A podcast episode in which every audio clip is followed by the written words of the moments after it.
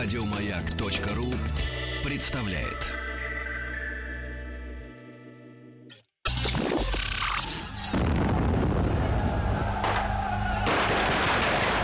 Граждане министры Временного правительства, именем Военно-революционного комитета объявляем ваше Временное правительство арестованным.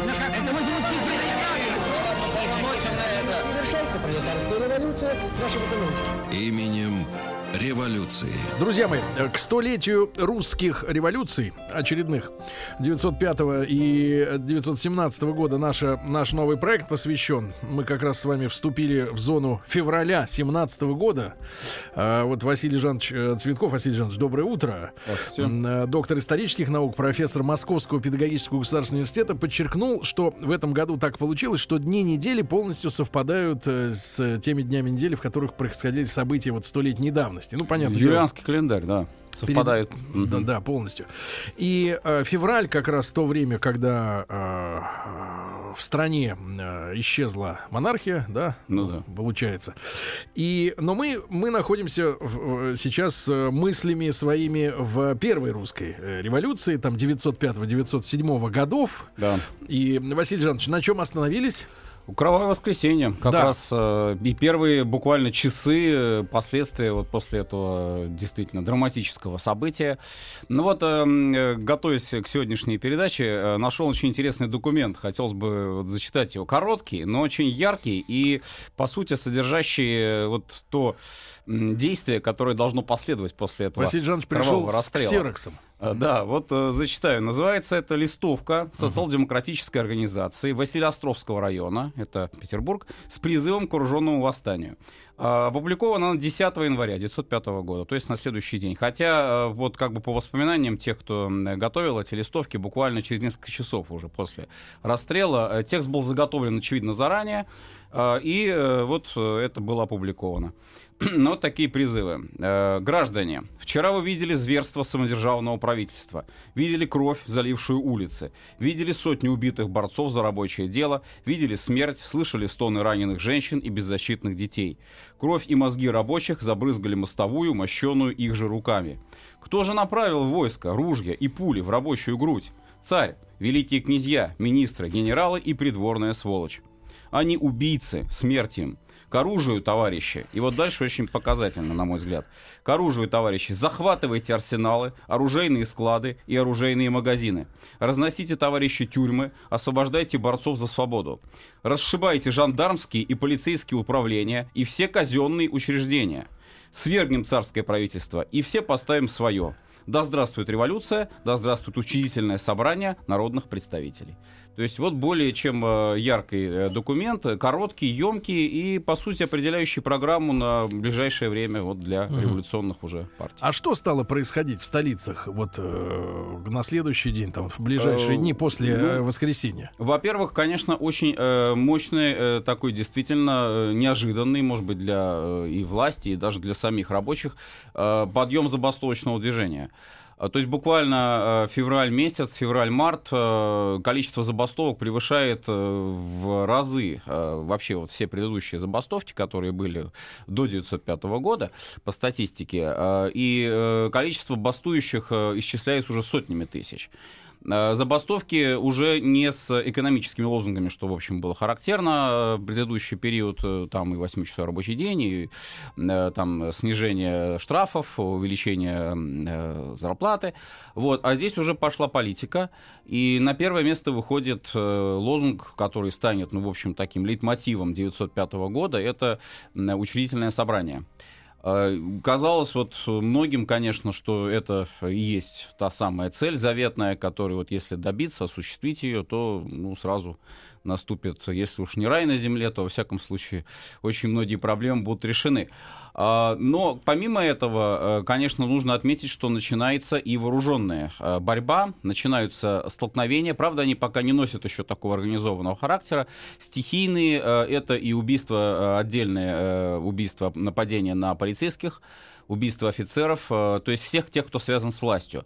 Э, Занимаются этим в основном две э, организации. Это боевые структуры у эсеров, и боевые структуры у социал-демократов, у будущей большевистской партии, потому что пока она еще единая, социал-демократическая рабочая партия, вот, они в основном идут уже на путь, вступают вот такой вооруженной борьбы и строятся баррикады.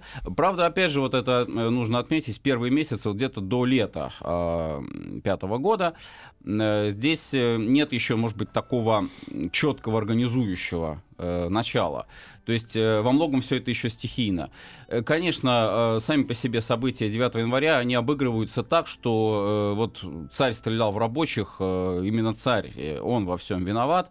Власть встретила рабочих пулями, и мы должны отомстить. То есть психологически вот этот вот подтекст, мы о нем в прошлом раз как раз говорили, он То есть у людей была индульгенция в голове, да? Да, надо, надо мстить, надо стрелять, надо безжалостно расправляться с теми, кто вот позволил себе такое отношение к э, мирной демонстрации, к простым рабочим, простым людям. А как обстановка э, значит, развивалась, э, извините, обстановка, какая обстановка была в провинции, вот не в крупных городах, а в просто вот... Ну, в общем, идет в, по в тоже вот как эффект, как говорится, кругов расходящихся от центра. Э, конечно, э, Петербург в данном случае был застрельщиком, причем э, не весь, конечно, а рабочие окраины прежде всего. Это Васильевский остров, это Петроградская сторона, Выборгская сторона. Вот. А что касается с провинцией, то здесь, конечно, такими напряженными точками, вот тоже это выявилось в первый же год, в первые месяцы даже революции, это национальные окраины, это Кавказ, а, тифлисские как раз вот события в Грузии. Это Польша, царство польское. А, там а, начинается подготовка к вооруженному восстанию. Это уже, уже Лодинское восстание, да, потом э, в Варшаве тоже беспорядки. Э, то есть, э, ну там, где слабо, там, где были вот какие-то действительно проблемы серьезные, и по национальному вопросу в том числе, там, конечно, и начинаются вот эти вот недовольства. Еще вот интересный район надо выделить, наверное, мы когда говорили о русско-японской войне, что вот одна из причин ее прекращения это как раз начало революции, это Забайкалье и линия Транссиба. Угу. Там и забастовки, и там вот как особенно раз по в Забайкалье, железной дороги. да, именно там, где как раз и идет э, отправка войск э, на фронт. И снабжение и снабжение, и оружие там проходит. Вот Чита, э, в частности, вот этот вот район, Забайкалье. Э, и там помимо забастовок на железной дороге, там uh-huh. уже начинаются и просто захваты оружия. Причем вот интересный факт, э, по количеству захваченного оружия, я, конечно, не знаю, может быть, эта статистика не точная, но тем не менее есть сведения, что вот к 1906 году, уже после окончания боевых действий, оружием, которое было там разными способами добыто как раз вот в этом районе, в Сибири, на Дальнем Востоке, можно было вооружить три дивизии. И куда это оружие потом делось? И можно представить, что, конечно, это потом в гражданскую войну, когда партизанское движение там шло, там, mm-hmm. в общем, народ на нехватку оружия не жаловался. Там ведь любопытно, вот в районе Транссиба, да, mm-hmm. потом, когда власть очухалась и начала подавлять, mm-hmm. читал mm-hmm. воспоминания да. участников тех событий, нам просто вот ходили, грубо говоря, поезда, набитые верными да, царю да. войскам, они приезжали на станцию, выгружали пушки, пулеметы, наводили порядок, ехали дальше. Такой вахтовый метод организации порядка это вот два генерала как раз отличились этим. Э, Рененкамф и Меллер Закамельский. Рененкамф это тот самый, который будет в Первую мировую еще известен, э, такой достаточно Облажался. Ну, в Восточно-Прусской операции как раз вот это его э, действие. А на тот момент, да, вот как бы власть в данном случае пользуется правом еще и того, что здесь можно ввести военное положение. Осадное положение тоже, в общем, как не жалеет. Что касается да, вот да. военно-полевых судов, да? А, потому... ну это чуть позже, потому что здесь здесь вот как раз это была своего рода реакция на э, продолжавшуюся революцию, такое революционное движение после 17 октября 1905 года. А вот до этого момента, до октября 1905 э, года, а здесь мы видим еще власть пытается лавировать, и э, уже вот в феврале пятого года, это тоже важно отметить, э, помимо того, что государь э, соглашается, вот как бы даже не возникает вообще никаких сомнений на выплату пенсии, пенсии всем пострадавшим из э, средств э, как раз фонда императорской фамилии. Помимо этого еще и э, в феврале же э, делается заявление о необходимости созыва э, представительной палаты. Это второй уже по счету такое публичное заявление о том, что необходимо создавать некое подобие парламента. Конечно, это все еще будет впереди. Э, яркий, конечно, здесь пример это 17 октября. Э, все это будет манифест. в будущем, да, знаменитый манифест. Но уже вот власть говорит о том, что она готова к контакту с обществом. Угу. Это, конечно, не весна Святополк Мирского, вот предыдущий э, период, когда был.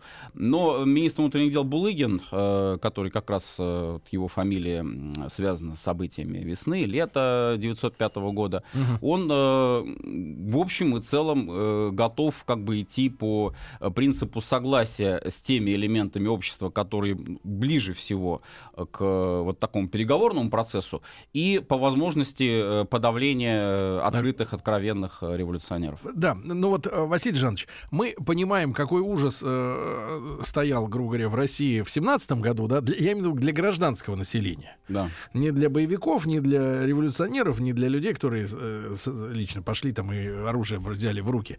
Э, вот, и потом гражданская война сразу ну, началась, конечно. да, и ужасные события, огромное количество беспризорников из-за того, что погибли погибли родители, да, Конечно, и, тоже, и да. кошмар, трагедия самая настоящая. А вот в 905-907 годах все-таки гражданской войны не было, да, было противостояние между царскими силовиками, условно говоря, да, и э, революционерами, да, группами вот этими, ну, более или менее мало или многочисленными. Э, что происходило с гражданской жизнью? Э, вы знаете, здесь ведь тоже не все так просто, а потому что вот то, что каждый человек буквально, да, собственно, в любое время и тогда, и сейчас наблюдает знает и видит, это работа транспорта, это железные дороги, трамваи, э, это почта, телеграф, телефон.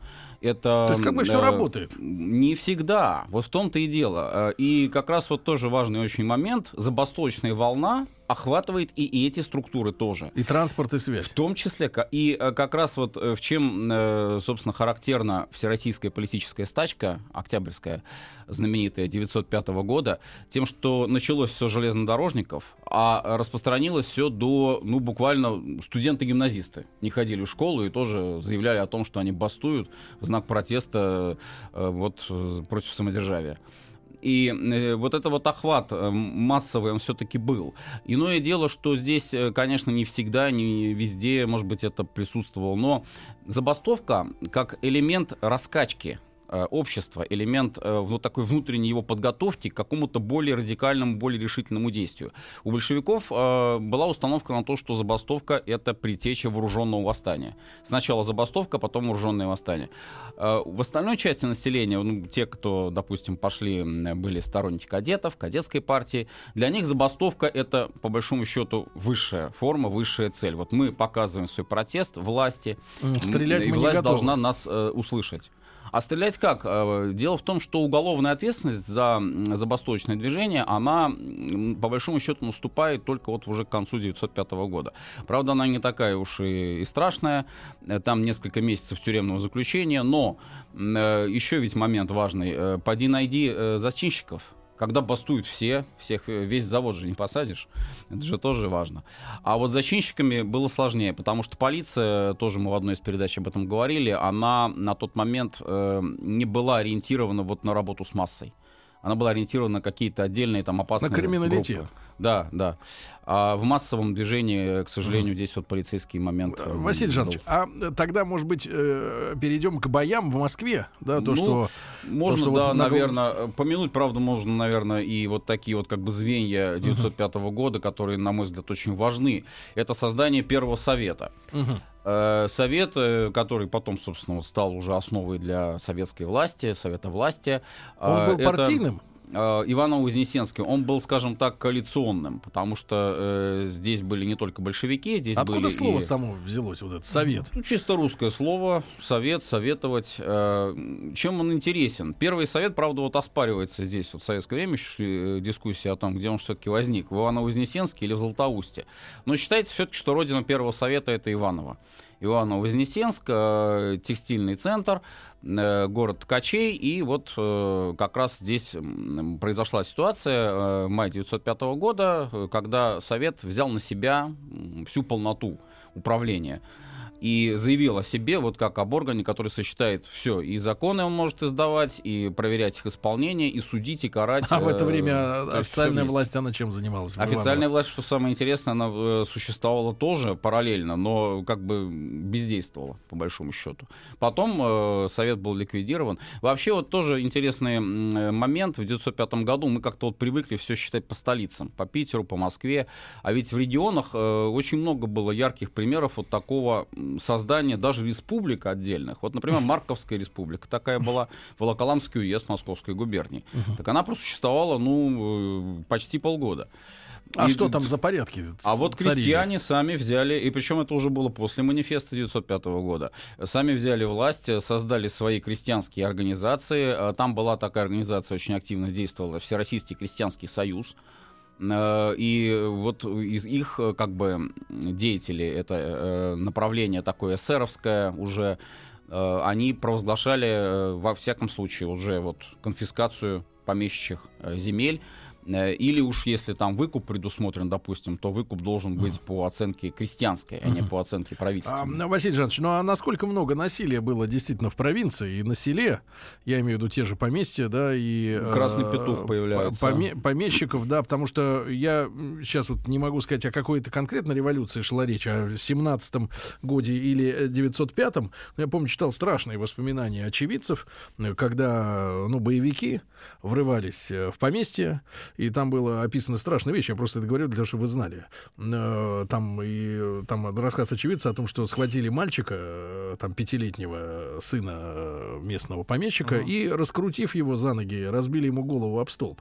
Ну, в общем, страшное насилие происходило, тоже ведь творилось. Да, да, к сожалению, это эскалация, которая могла бы, конечно, и привести, наверное, к широкомасштабной гражданской войне. Поэтому в какой-то степени, безусловно, э, здесь мы можем говорить о предтече событий 17 года в событиях 5 И Ленин был, безусловно, прав, когда заявлял о том, что это генеральная репетиция октября событий 17 В чем, года. же, в чем же тогда, э, да, сейчас перейдем и к Потемкину, о нем тоже Да. поговорим, и поговорим о э, вот этих вооруженном восстании московском, да, Да-да. Э, Василий Жанович, но вы э, оцениваете вот э, с точки зрения человека науки, да, исторической, э, перелом, э, где прошел, вот когда все-таки официальная власть, законная, условно говоря, законная, да, начала брать верх над вот хаосом, вот этим. Ну, это, это октябрь, конечно. Октябрь, Это ноябрь манифест? 1905 года. Это и манифест, и параллельно с этим, вот что важно отметить, ведь манифест, он не сам по себе э, появляется.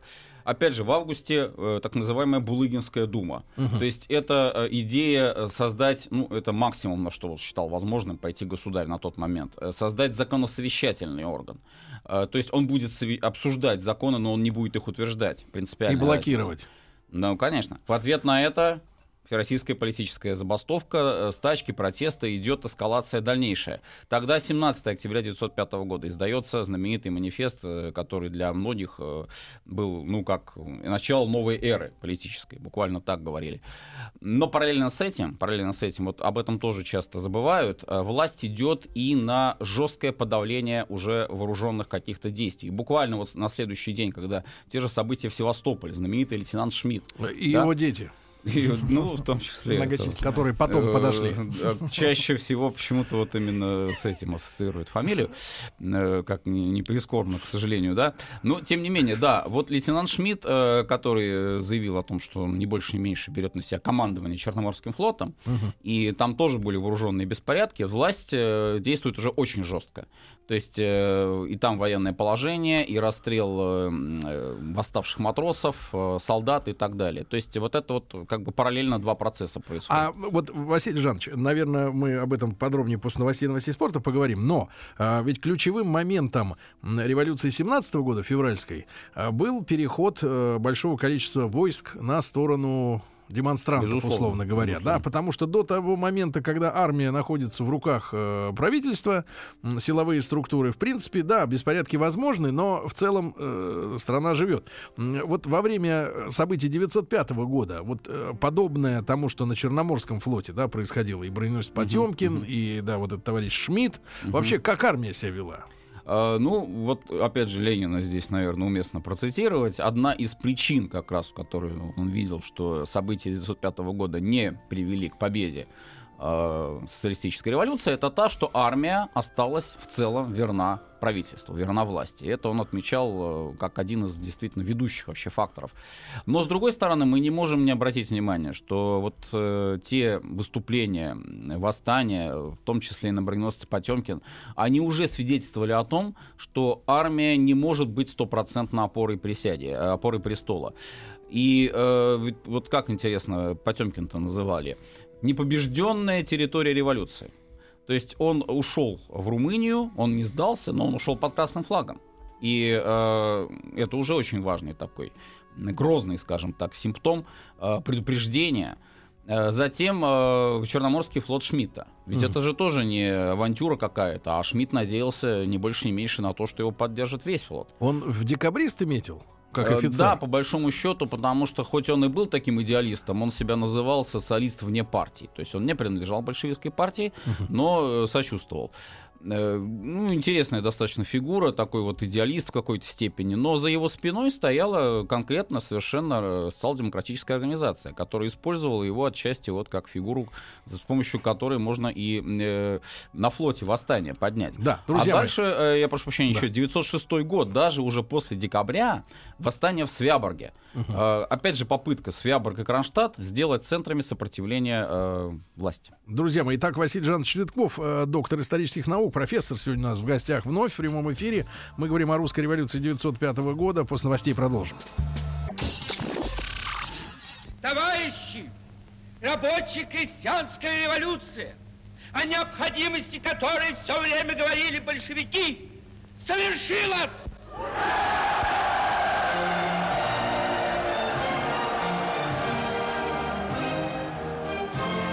Именем революции. Предъявите документики, пожалуйста, да.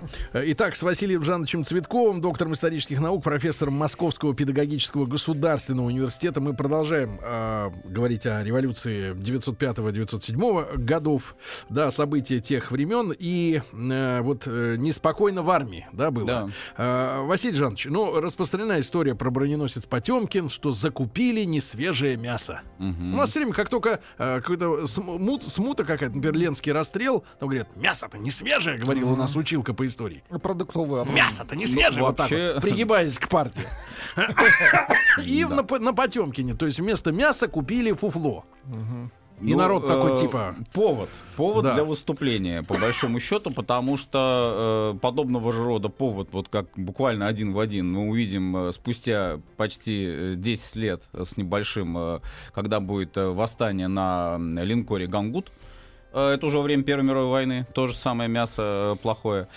А на самом-то деле здесь э, повод, ну, м, более чем очевидный, потому что как раз э, вот матросская централка, так называемая, э, которая имела контакт э, с крымским отделением, с севастопольским отделением социал-демократической партии, эсеровской партии, Матросская Матросская централка. централка, да, вот тоже своего рода самоуправление такое. Это подпольный нелегальный орган, э, куда входили представители разных экипажей флотских э, кораблей, и для них э, очень важно было поднять восстание на э, самых мощных кораблях, э, наиболее Крупных. мощных, крупных, авторитетных, потому что считалось, что если они восстанут, то уж мелочь-то во всяком случае какая-нибудь там транспортная Подтянет. Куда буксир э, денется потом, да? заградители, уж, конечно, они присоединятся.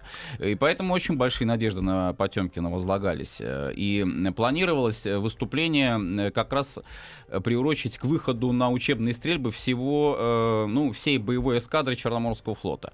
А это тоже было актуально, потому что м, существовала такая перспектива, правда, ну, может быть, не очень э, четкая, но э, что после Сусимы после Сусимского разгрома, ну какого-то еще флот остается? Черноморский флот остается у нас в распоряжении, достаточно мощный, сильный. Вот составить боевую эскадру и попытаться тоже вот каким-то образом перевести ее на Тихий океан и возобновить вот эти военные действия. Были такие планы. Тут, правда, конечно, вопрос упирался в Босфор Дарданеллы, но тем не менее.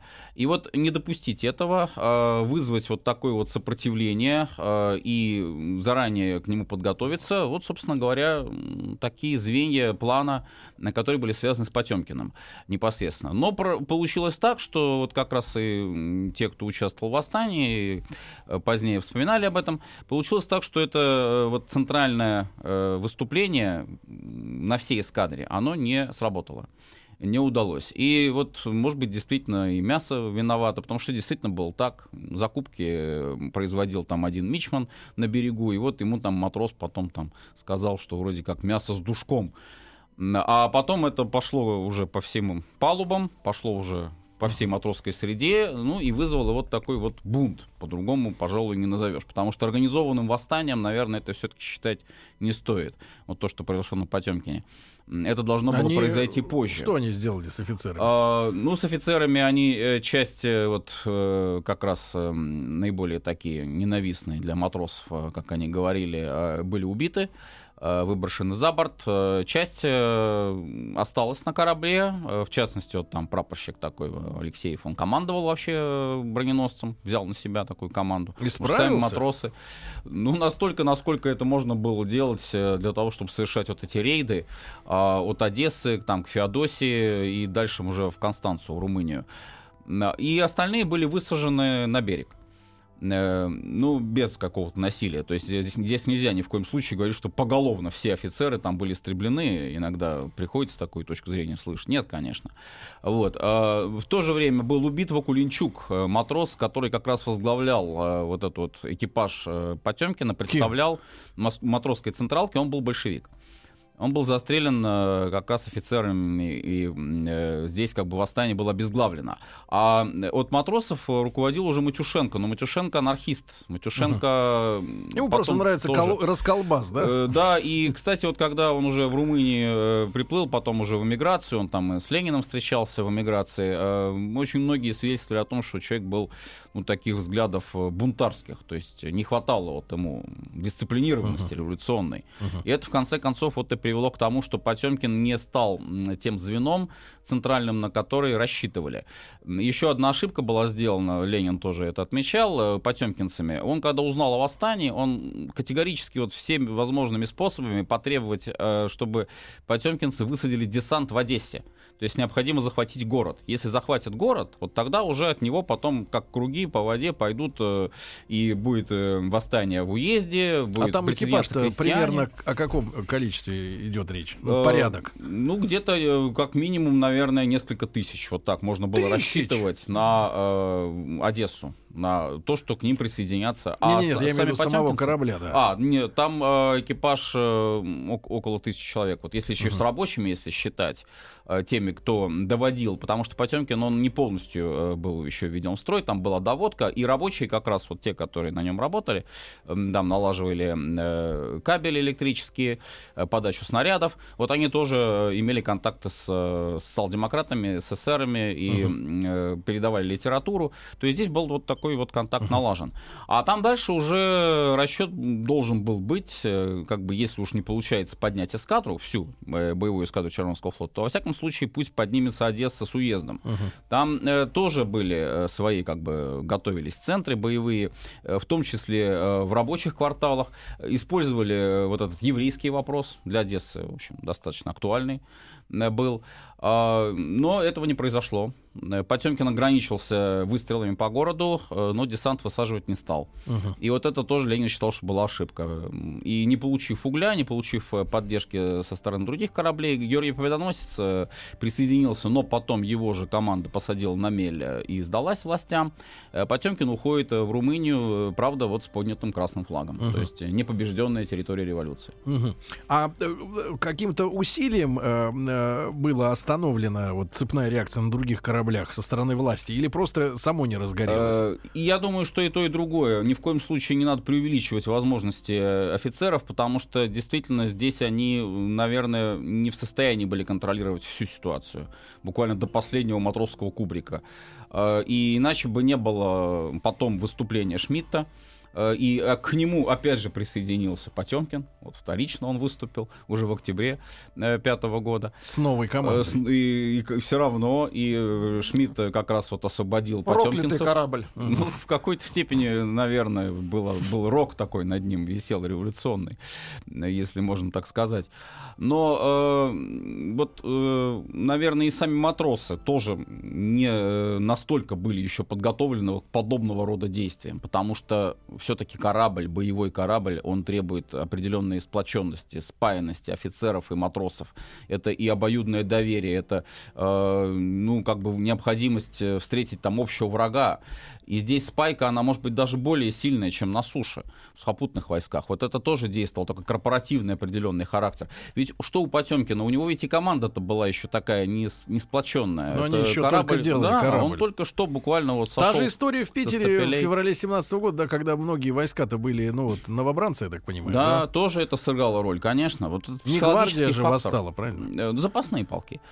Гвардейские, но запасные э, гвардейским полкам. А, Вот этот вот факт корпоративной солидарности, э, не стоит его отрицать. Опять же, вот если мы берем, допустим, события в том же Севастополе, когда Шмидт объезжал на миноносце корабли, то помимо Потемкина, вот из крупных кораблей, к нему никто не присоединился. Более тому, его кричали прямо вот с палубы, матросы кричали, офицеры кричали, ты самозванец, мы за веру царя и отечества служим. А кто ты такой? Как ты смеешь себя там вообще называть командующим флотом? И Шмидт очень расстроился после этого. Вот есть свидетельство, что он там чуть не в обморок вообще упал, когда вернулся на очаг, сказал, ну Обидели всё. человека. Ну да, нет, ну э, он-то понимал, что э, теперь уже вот нужно идти до конца, но надеялся там на то, что флот все-таки поднимется вот за учредительное собрание, за конституцию там и так далее, вот за эти лозунги. Этого не произошло. Э, Вот. Так что здесь э, не все так однозначно, наверное, и нужно учитывать вот каждый конкретный случай. Э, Вот когда мы говорим об армии, о флоте, например, московский гарнизон, вот если говорить о декабрьском ужасном да. восстании, э, бились за него, вот другого слова даже не подберу, наверное, Агитаторы революционеры, обеих сторон. агитаторы. Как только они вот не хотели, чтобы солдаты, ну, как минимум, проявили бы нейтралитет. Но далеко не всегда это удавалось. Часть, да, часть действительно гарнизона сами, в общем, э, как бы командующие это признавали, она была ненадежной, но ее и не использовали для подавления восстания. А другая часть, вот, например, Самогитский гренадерский полк... э, Это где квартировался? Это московские гренадеры. Это московский гренадерский корпус. Но все равно сил-то мало было, поэтому э, пришлось вызывать полки, э, это знаменитые тоже э, участие, э, гвардейский Семеновский полк э, и Ладожский полк пехотный от э, А подкрепления, насколько же были тогда массовыми были военные действия, вот боевые действия в, В Москве, вообще э, однозначно совершенно была ставка сделана на победу. Э, Потом, когда тоже вот уже там спустя месяцы, даже и годы говорили о том, что ну это опять была репетиция, нет. Документы свидетельствуют, что э, там был расчет на то, что Москву удастся э, сделать вот, э, ну, все-таки вторая столица, как-никак, э, сделать вот этим революционным центром. Питер к этому моменту уже, ну, в революционном отношении, скажем так, э, Перегорел. устал, да, э, перегорел, выдохся, хотя там был и Совет Петроградский, тоже... Там же Троцкий был. Троцкий знаменитый, конечно, это вот начало как бы его такого политического революционного подъема э, в его биографии. Э, но на вот такие активные боевые действия уже э, у питерцев энергии не хватало. А на Москву как раз был расчет этот. И, э, собственно, он оправдался в том э, плане, что здесь удалось э, создать боевые дружины, они действовали очень активно, баррикады. И вот в Ну, это течение... вот э, общая масса, о каком количестве народа вооруженного можно Ну, э, здесь говорить? подсчеты такие не делали, но э, по таким, наверное, приблизительным подсчетам можно говорить тоже о нескольких тысячах участников э, в разном, э, конечно, здесь ключе. То есть, с одной стороны, это, допустим, семьи тех же самых пресненских рабочих. А Вот как к ним относиться? Они же не нейтральные были, они помогали своим мужьям, они помогали там своим отцам.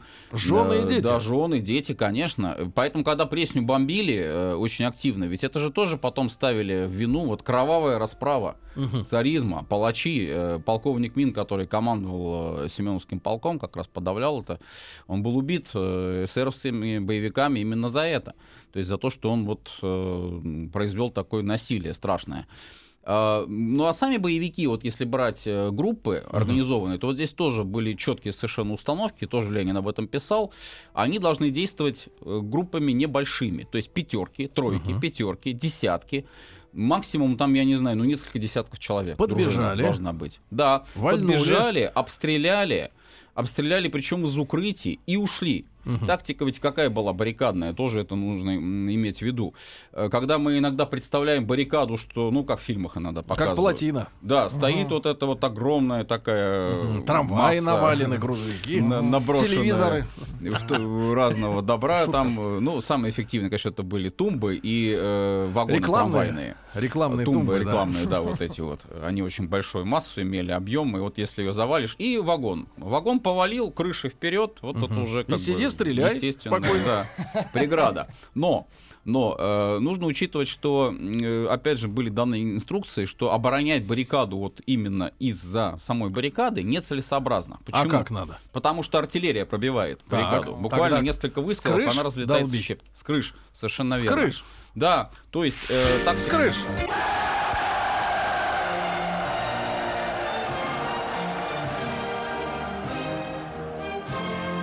Именем революции. Документики, товарищи. да.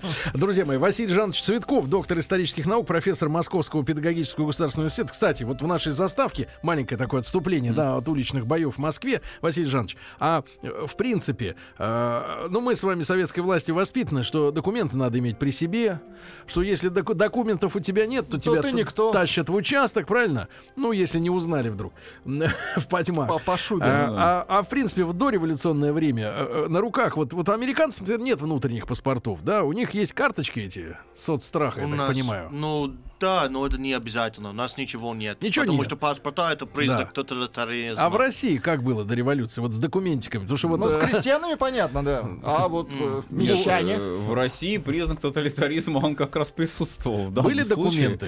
если иронично так говорить. Конечно, были. Паспортные книжки.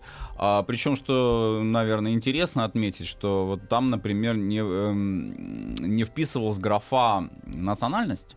До там революции. была, да, там была графа вероисповедания. Вероисповедание, да-да-да. А, не было фотографий каких-то отдельных специальных, хотя они могли вклеиваться, могли не вклеиваться, все зависело от категории как бы здесь. Э, Ну, причем, что вот тоже интересно, э, не было отдельной категории заграничных паспортов, то есть можно было совершенно спокойно ездить с этим же паспортом, э, пересекать границу, да, э, вот многие ездили в Германию таким образом. Э, Ленина было- вы имеете в виду? В вагоне ну. В том числе, Мгм. Ну, поддельные фотографий-то не было, а что там, пиши, что хочешь. Ну, это уже не пломбированный вагон. А, И Владимир э, Розенбаум. тоже вот это важно, наверное, отметить, что сам по себе паспорт, э, ну, обозначал статус, социальный статус. То есть там еще и сословное происхождение э, Ну было да, вписано.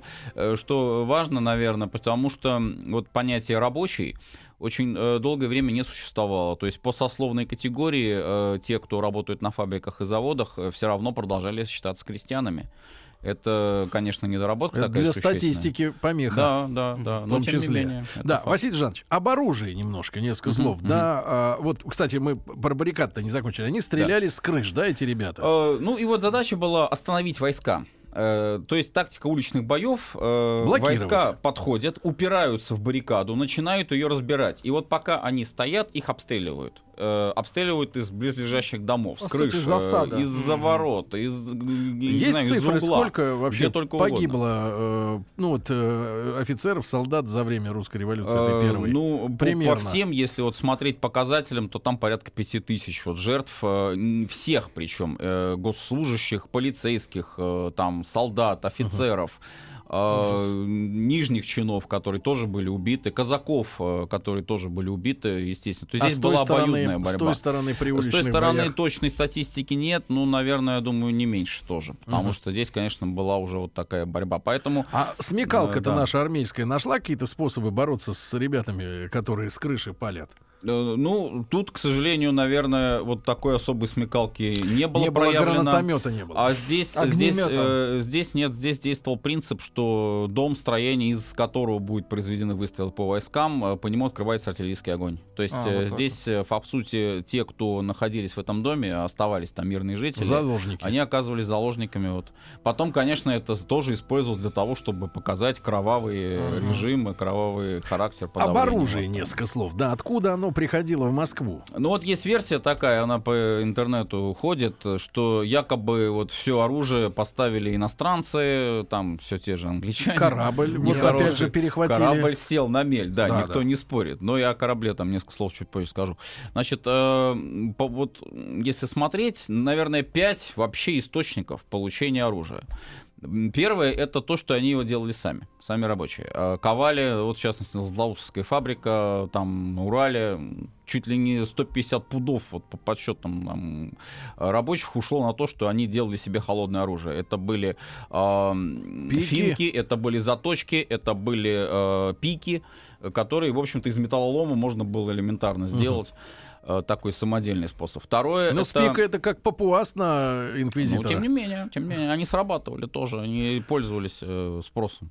А второе, ну, это то, что, допустим, у э, самых боевиков уже было. Потому что, э, надо это отметить, э, оружие продавалось. Были оружейные магазины. И вот как раз погром оружейных магазинов призывала эта листовка. Э, Можно было его теоретически купить. Но э, третий способ это уже захват этих самых оружейных магазинов. То есть без всякого, э, без всяких Без там денег. денег, да, взяли, пришли, захватили. Но, конечно, в оружейных магазинах не продавались пулеметы. Конечно, там не было бомб. Вот бомбы делали сами. И есть воспоминания, вот кто этим занимался, в частности, Красин э, из большевиков. Вот тот, Тот, который потом- ледокол. Тот, который ледокол потом стал, да. В честь него был назван Лев Борисович. А он э, занимался, в частности, вот этой э, переправкой, доставкой запалов к бомбам э, с гремучей ртутью. Это был очень рискованный э, способ. И э, использовали курьеров, например, женщин, которые на лифчике перевозили вот эти запалы с гремучей ртутью. Это ну, было вообще, я не знаю... Рисковали здоровьем, давайте риск. скажем так. Тем ага. не менее, Ради того, да. чтобы убить людей. Ну, это, это делалось. А вот этот вот способ. э, И, наконец, э, захват, и даже не захват, а, наверное, ну, может быть, просто там, я не знаю, договоренности по какой-то, получение из казарм э, от воинских складов. А вот что касается иностранцев, вот э, этот эпизод с пароходом, который сел на мель, да, он был э, с оружием, но э, поскольку он сел на мель в финских шхерах, английский этот пароход, то, по большому счету, э, оружие пошло финским как раз в основном боевикам. Они тоже очень активно действовали, вот этот вот национальный элемент. э, Но э, до Москвы Хотя уж э, финнам-то, казалось бы, жилось-то более-менее нормально. А как же? Ант- Они считали необходимой автономией как минимум. Да, друзья мои, Василий Жанович Цветков, доктор исторических наук, профессор. Как всегда, благодарю, Василий Жанович. До встречи на следующей неделе тогда. Ребятушки, ну и в любое удобное для вас время можно послушать наш, наши проекты на сайте радиомаяк.ру, в подкастах, в iTunes. Спасибо, Василий Жанович. Спасибо. Еще больше подкастов на радиомаяк.ру.